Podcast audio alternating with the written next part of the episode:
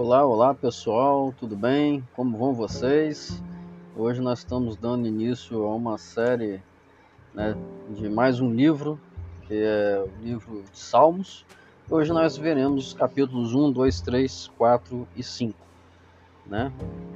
E nessa nova viagem aqui pelo livro de Salmos, né, um livro muito especial, é, aqui no capítulo 1 nós aprendemos que uma pessoa correta, né, é, que uma pessoa correta não deve fazer.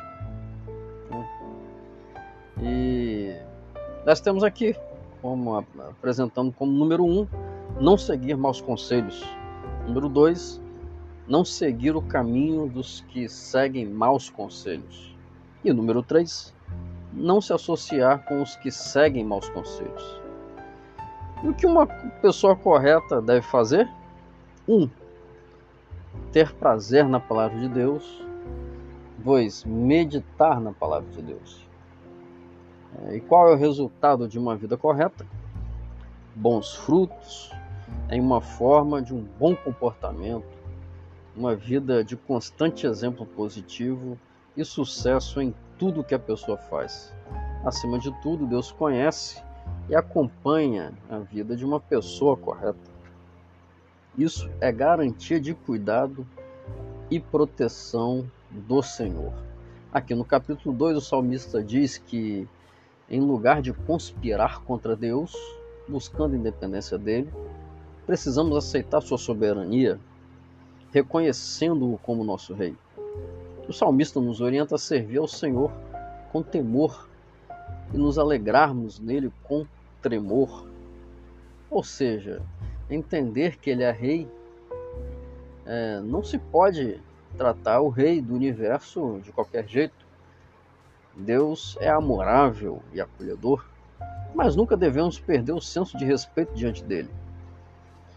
O temor e o tremor são posturas comportamentais de quem ama e adora a Deus sem achar que ele merece uma palmadinha nas costas toda hora ou um tratamento de camarada e colega um verdadeiro amigão, porque cedo ou mais tarde se perde o respeito. Acima de tudo, Deus é nosso rei e, como rei, merece toda a nossa consideração.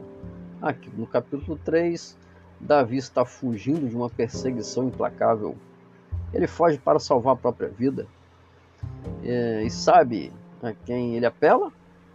Ele afirma: Senhor, tu és o meu escudo e por que Deus é o seu escudo? Davi pode dizer com, com confiança: Deito e pego no sono porque o Senhor me sustenta. É relativamente fácil confiar em Deus quando tudo está bem, mas o teste da fé ocorre nas situações de desafio, de angústia, de lágrimas derramadas. Nessas horas é que precisamos apelar a Deus, porque Ele é a salvação.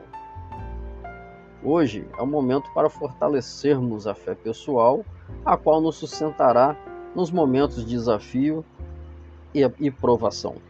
Quem está com Deus não tem medo de milhares do povo que toma posição de ataque. Quem está com Deus, como seu escudo, pode descansar em paz.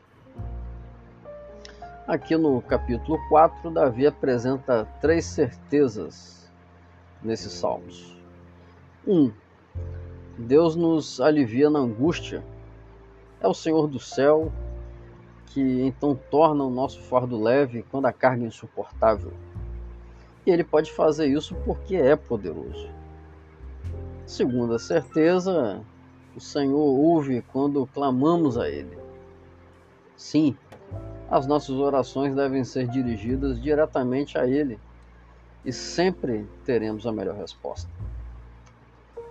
Terceira certeza, podemos dormir em paz todas as noites, pois Deus é capaz de nos dar um repouso seguro.